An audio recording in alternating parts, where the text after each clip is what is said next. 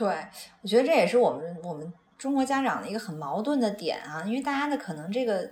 身体上的一些不舒服，而心脏的一些不舒服，都是自从孩子有作业这件事儿开始的。之前是还挺好的，特别健康，每次体检都是一堆优。然后自从孩子有作业之后，就开始体检上有一些这样那样的问题。欢迎收听 Q Talk，我们有最一手的英式教育案例，最真实的私校生活点滴，最发自肺腑的育儿心得分享。和最原汁原味的英国文化生活揭秘，英才施教，育卓成器。Q Talk 让您在英式教育之路上思路清晰，步伐稳健。欢迎来到 Q Talk 的探校系列，我是安琪。大家好，我是小峰。我们的探校系列呢，主要是想为大家介绍英国这些呃名校的一些真实情况。让所有有需要的家长呀、学生啊，在这种不能亲自走访的情况下，也能有一个很直观的了解。之前我们刚刚介绍了女子寄宿学校中的翘楚威克姆阿比，那是一所中学。今天我们来介绍一所非常牛的小学。哦，这所小学也是非常的厉害了，也是女校，女孩的学校啊，校服呢非常显眼。大家走到西伦敦，看到一片绿油油的、非常鲜艳的校服，就知道哦，这就是这所女校的牛校的天之娇女们。对对对，就是跟大家也顺便分享一下关于校服的一些小知识。就是一般呢，英国公立的这种学校，小学也好，中学也好，他们其实校服就几种，比如说就冬季的一种正装啊，男生呢就是衬衣或者 polo 衫啊加西裤。女生呢，一般就是同色的这种裙子啊、衬衣或者是 polo 衫，然后加上黑色或者灰色的长袜。夏天的话，男生还可以是就是西裤或者西服短裤，女生呢就是可以是就是那种夏季的比较薄的料子的这种格子裙。但这个格子呢会有颜色会不一样，比如说有天蓝的呀、红的、绿的。然后你可以穿全身的，也可以穿短裙，然后配白袜子或者就是长的长的袜子呀，或者短的袜子。这些西裤或者裙子的颜色呢，就是要么是黑的呀、深灰的呀、浅灰的呀，就这一之类的。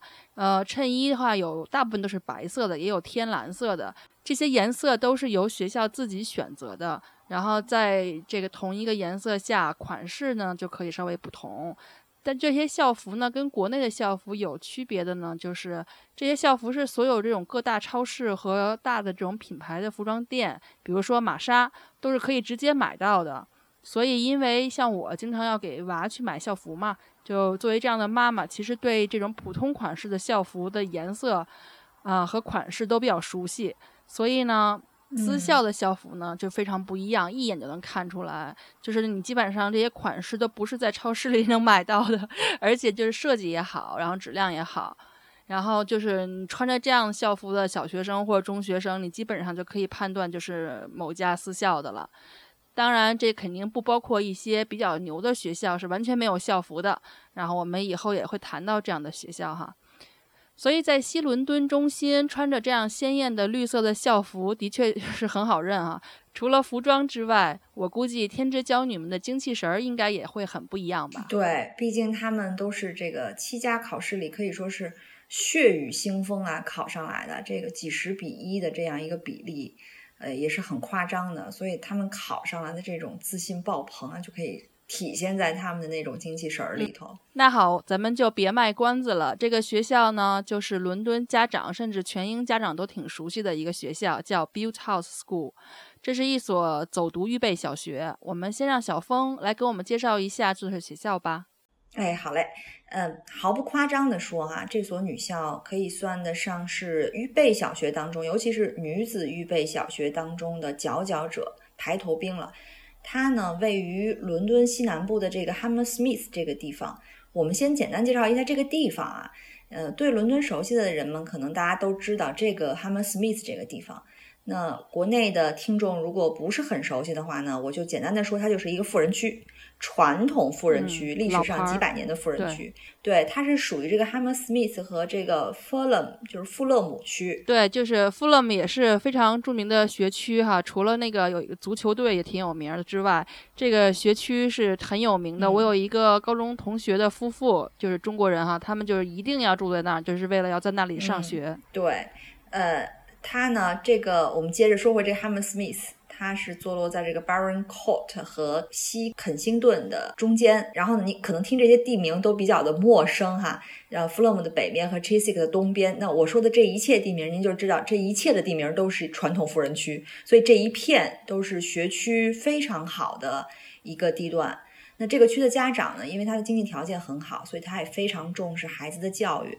这个区的公校也好，私校也好，质量都是非常的高。这个区的公校是在这个呃，我们这个公校有一个传统的，就是定期的一个评估吧。这个区的公校全部都是 good 以上的，就是 good 以上就是 outstanding，这是很难得的，在一个区找不到一个 good 以下的学公校，这是很难得的一个情况。呃，尤其呢，这里还有就是名牌的私校特别多，不光是私校，而且是那种顶级的私校，像宇宙名校 St Paul's Girls 圣保罗女校就在隔壁。这个学校我们之后也会介绍，因为毕竟 QED 的创始人秦姐就跟呃圣保罗女子学校有一层非常特殊的关系。然后在这里我们先挖个坑，然后之后我们会详细的介绍。哎，对，然后圣保罗男校呢，其实也离得不远，就是圣保罗是有女校男校之分的。然后这个区呢，还出了很多的名人，比如说我们说几个啊，这个历史上几百年前呢有一个诗人叫 John Milton，他就写那个叫《失乐园》的那首诗。对。然后近几年呢，大家都知道的这个歌手叫 Lily Allen，嗯啊，大家最最熟悉的卷福，嗯，卷福 Benedict，他就住在这儿。然后 Benedict 当时也是哈罗的，哈罗毕业生。还有这个这个 Hugh Grant 休格兰特，大家也非常熟悉，就是那个年轻时候帅煞风云，然后年老了之后就是岁月是把杀猪刀的那位 Hugh Grant Grant，他就也是土生土长定居在 Hammersmith 的名人。确实是啊，很多。看来这又是一个学术环境特别好的地区哈，就所谓伦敦著名的学区之一吧，发展起来的学校。对我们刚才说了这个区啊，现在我们说回到这个学校，其实学校呢是。建于一九五八年，历史好像不是很长啊，看感觉上来比那些一八几几年，甚至是伊顿的一四几年要短很多。嗯，它一开始是混校，它直到一九九零年代才会才变成了女校，就是现在的这个只有女孩的这个女校。嗯，呃，招收的是四到十一岁的女孩。然后呢，这之前很长一段时间，这是一个很 local 的学校。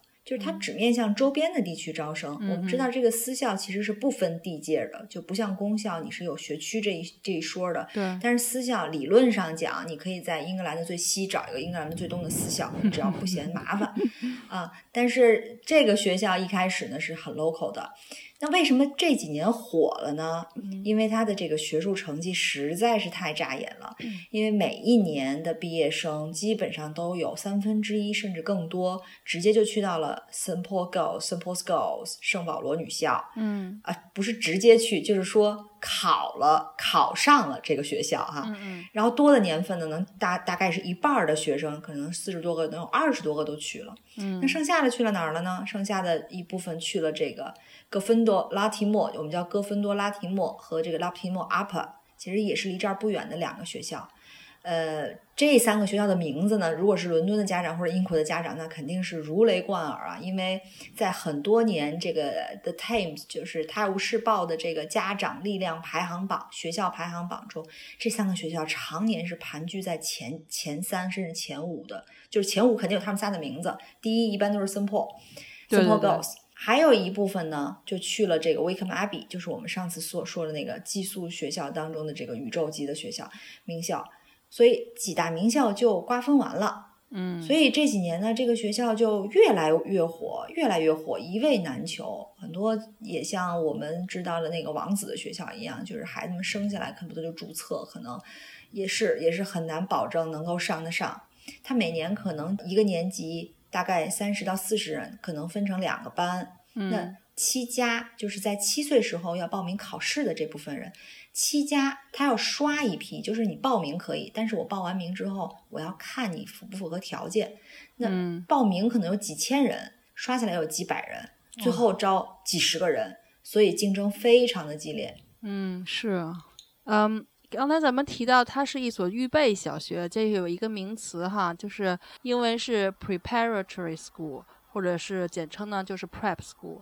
那个小峰也顺便给我们介绍一下，就是因为给一些不太熟悉英国教育体制的一些家长讲一讲，就什么叫预备小学呀？嗯，好嘞。这个预备小学啊，prep school 就顾名思义，就是为中学做预备的学校。那一般都是指的私立小学。嗯，为什么是预备呢？因为你会在这里学到你到了私立中学需要的各种基础知识以及必须的一些技能，包括素质。嗯，然后呢，这个学校呢把你培养了，顺顺当当的让你考上你理想的一个私立中学，所以它的名字是这么来的。那预备小学呢，一般的是指这个七到十一岁或者十三岁，当然很多学校它四岁就开始招生了啊。呃，可是，在英国的教育体制之下呢，所谓的 prep 这个阶段其实是七岁到十一岁或者十三岁，女孩到十一岁，那男孩有时候到十三岁，而四岁到七岁这个阶段呢，我们称为 pre prep，是一个很绕口的名字，叫预备的预备，就相当于四岁到七岁是为七岁到十一岁准备，而七岁到十一岁的预备小学又是为中学做准备啊，是这么一个概念。时刻准备着，时刻准备着，对。所以预备小学呢，它其实是给英国的私立中学输送生源的这么一个预备营。嗯，所以那那它既然我要输送生源，那我肯定对孩子的培养也完全参照了你私立中学的选拔标准，我是定向式的培养。嗯那这其中呢，就有一些预备小学出类拔萃的预备小学，因为它历史的悠久，还有它显赫的学术成绩，就成为了一些就是顶尖的私校，尤其是这九大公学的一个生源集结地。就是九大公学就喜欢从这些学校里头摘人，就不同的公学可能对着不同的学校。那这一类预备小学呢，在英国有的时候也被称为 feeder school，就是大家可以理解为人大附小和人大附中的关系。嗯就是这么一个关系。那这个 feeder school 就是很厉害啦，我们就简单的说几个，可能大家也听过啊，就是一个叫拉德格拉德格罗夫预备小学，这个是伦敦不在伦敦，但是离伦敦很近的一个地方。嗯，它呢每年基本上是三分之一以上能去到伊顿。然后呢，呃，四分之一以上能去到哈罗，就就基本上两大公学就瓜分完了。嗯，还有一所呢，叫 Summerfield，在牛津，也是每年基本上百分之三十伊顿，百分之二十哈罗，还有百分之十的 Winchester，全部去的是九大公学。所以呢，嗯这个就是 feeder school 的厉害之处了，他们的这个嗯成绩是非常优秀的。太厉害，对，那在这个预备小学的这一阶段呢，就是其实七到十一岁，甚至我们再往前说四到十一岁，其实，在很多的英国的教育家或者英国的学校看来，是孩子最重要的七年，因为这七年是他们个人成长发展的一个基础。这七年发展好了，他们中学之后呢，就会如鱼得水了。所以，孩子能不能成为一个具备成长性思维啊、主动学习这样一些能力的人呢，也都取决于这一阶段的生活。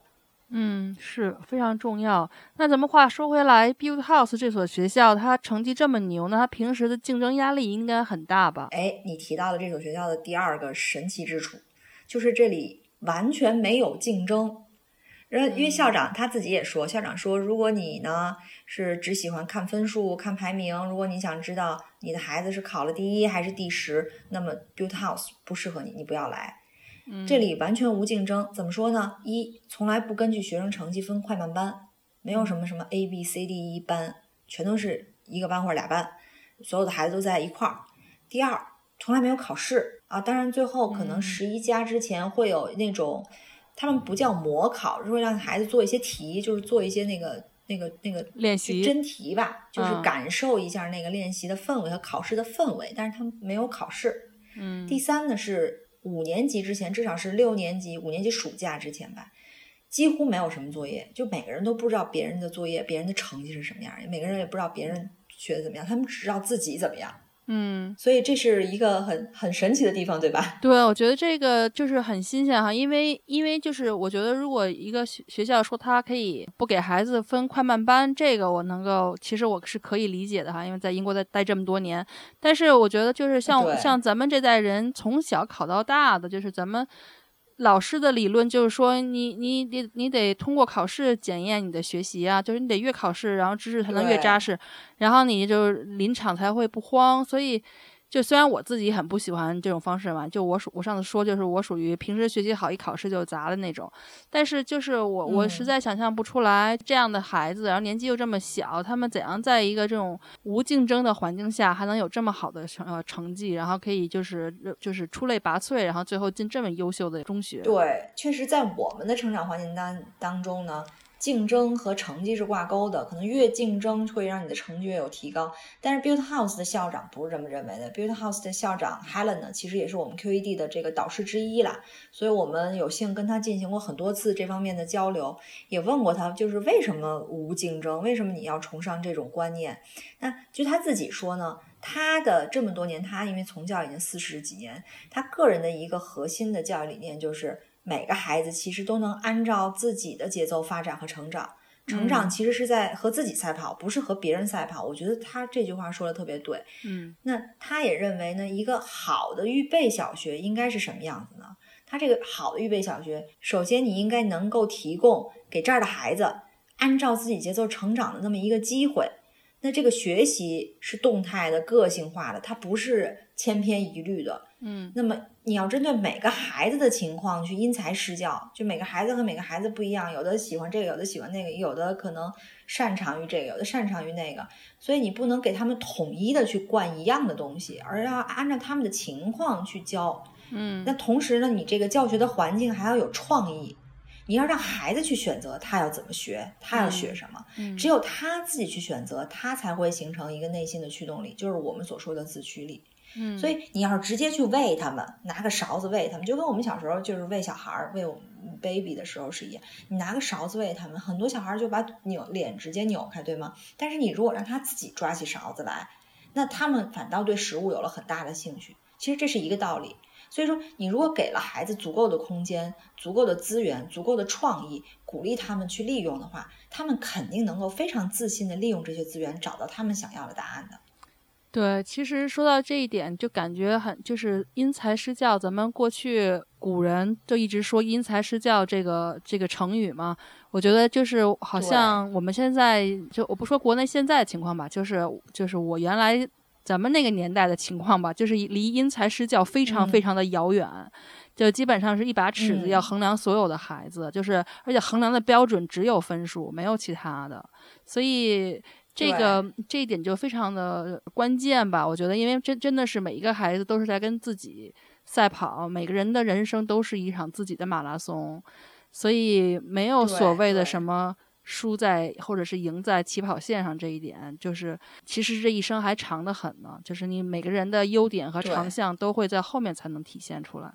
对，因为你的起跑线其实站着的只有你自己，跟别人的起跑线也是。也是不一样的，对，每个人都是有自己的跑道，每个人的个性是不一样的，对，嗯，对。然后刚才说到这一点的话，其实我补充一下，因为我们前段时间也就正好请 Build House 的校长 Helen 给 QED 做了一个公开讲座，然后专门讲到了这一点，然后其中就还讲到，就说怎么去选择一所真正优秀的预备小学，然后以及家长在教育中应该是扮演什么样的角色。感兴趣的家长可以在小红书和 B 站上搜索 Q Talk，然后可以完整的就是看讲座的内容。对，然后呢，这个讲座里呢，Helen 还提到了另外一点，就是说，就这一点，我估计作为一个中国家长就会很焦虑，就是没有作业。就是我知道 很多中国家长就经常私下里讨论的聊天的时候就不理解，或者就抱怨说，我们家的孩子学校为什么就没有作业呢？就是就。他们就觉得作业多不多是衡量这个学校好不好的一个标准，然后就是你看现在国内小学，就小学吧，就是已经是就是堆积如山的这种作业，然后你再看一下英国这边学校学校或者像这种学校完全没有作业的家长，好像就觉得没有底气，就就不知道发生了些什么，就没有底儿了。对，我觉得这也是我们我们中国家长的一个很矛盾的点啊，因为大家的可能这个。身体上的一些不舒服，而心脏的一些不舒服，都是自从孩子有作业这件事儿 开始的。之前还挺好的，特别健康，每次体检都是一堆优。然后自从孩子有作业之后，就开始体检上有一些这样那样的问题。那同时呢，他们还希望学校有作业，对吧？就没有作业的家长也觉得没不踏实。对，确实是这样，因为。我们这一代家长就是就是作业养大的嘛。刚才你也提到说，我们那个时候为什么是一把尺子，只有成绩一把尺子？那这个和我们当时的条件其实是就是息息相关的。因为我们你可能一个班几十个孩子，那一个学科就一个老师一个班主任，那他没有办法做到说我因材施教，因为几十个孩子几十个不同的小数。怎么样去把老师的二十四小时，老师上班的那十个小时批成这几十份呢？肯定是不现实的哈。所以呢，Build House 有一个先决条件，就是它一个班的人数是非常少的。那这也是英国私立学校的一个特点，就是它的师生比尽量控制在一比十左右。嗯，就是如果二十二个孩子一个班，他可能会配一个助理老师，就是这样的，就可能两个老师。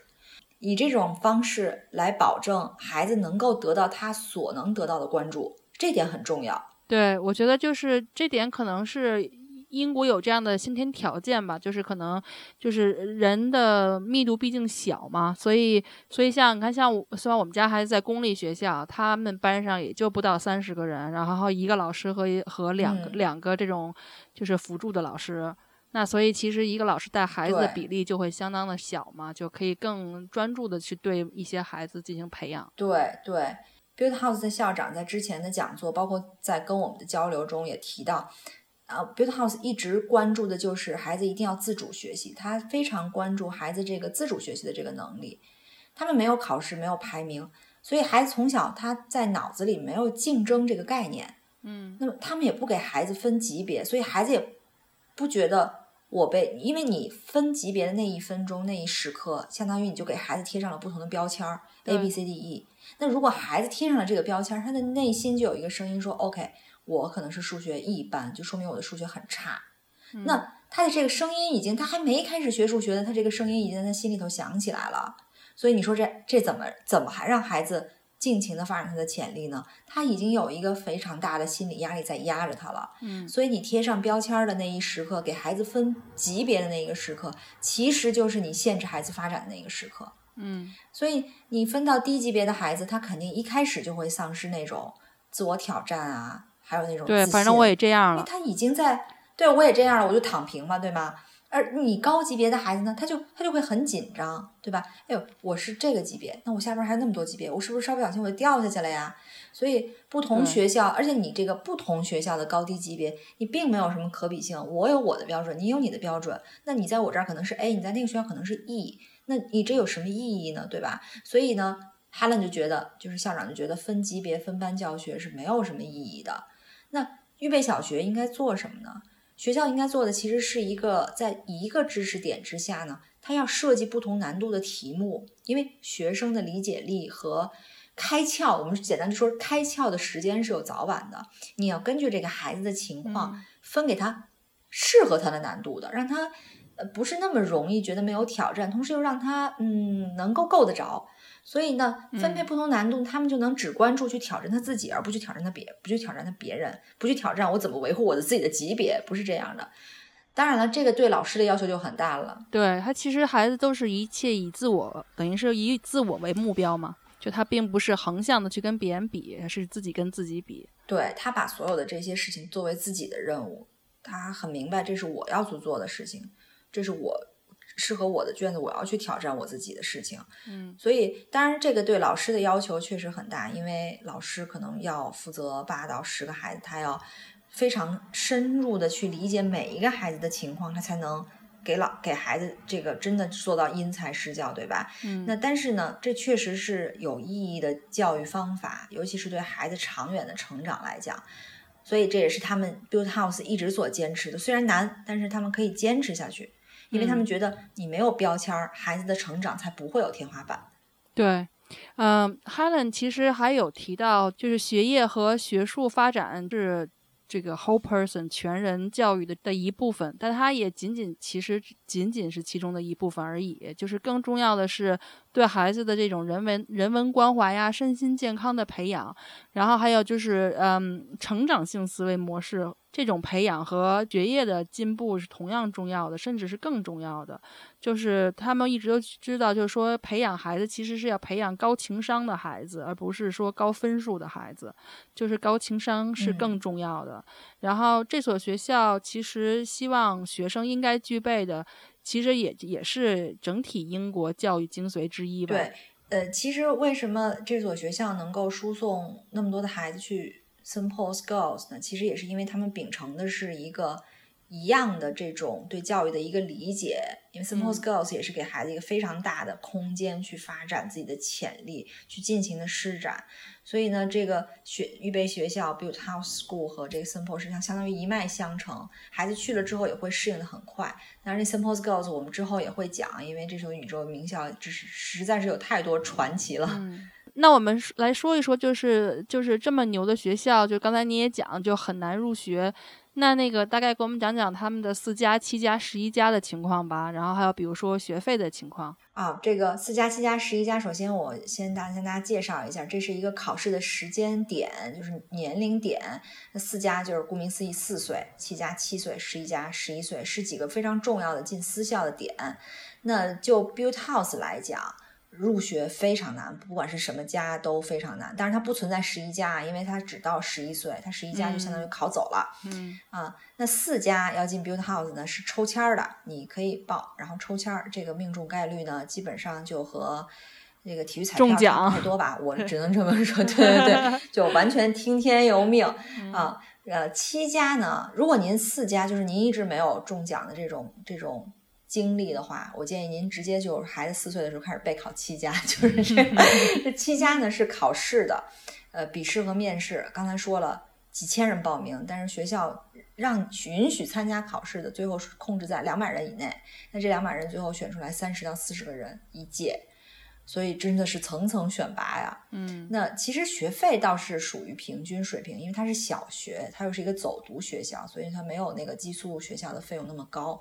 大概是五千多镑一个学期，那英制的话是三个学期，一年下来差不多是一万五千镑多，再加上学杂费啊、校服啊、各种课外活动啊，它不到两万镑吧，两万镑左右一年。其实这个这个钱啊，这个学费和学杂费，在和中国的学校相比，其实这个算很不是很贵的。现在中国的也很多学校也是比较学费也是比较贵的，嗯，所以所以。大概就是这么个情况。嗯嗯，明白。那好，那我们这期节目也差不多了，然后希望大家对 Build House 有所了解。最后，我想引用校长 Helen 的话作为结束。嗯，他说：“孩子的成长就是一场与自己的赛跑。”你不必跟别人比较，也不必担心暂时的落后。只要你每天都比昨天的自己前进了一点点，你总会达到终点。而我们也随时准备好为你鼓掌。对，哎呦，听得我都觉得热血澎湃。其实我觉得我们，对我们家长其实也应该时刻提醒自己啊，就是毕竟现在的这个大环境确实非常的，有的时候让我们的作为家长压力也很大。但是确实是不要比较，不要贴标签儿，是我们作为家长来讲能够帮到的、做到的，帮助孩子成长的一个最基本的要求了。那我刚刚刚刚看到这句话，我觉得非常好，我也想跟大家分享，就是你未必出类拔萃，但你肯定与众不同。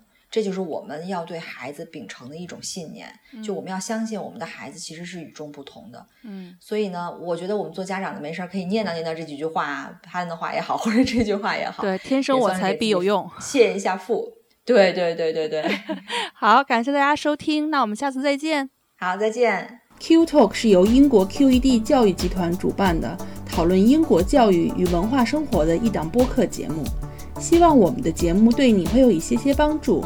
更多英式教育访谈、讲座、干货，请在微信公众号平台、微信视频号、小红书、哔哩哔哩和 YouTube 上搜索 QED 教育。麻烦您点击订阅、分享我们的频道或者给我们留言。您的举手之劳就是对我们的最大鼓励。祝愿每个学子都可以在国际舞台上发挥出自己的最大潜能。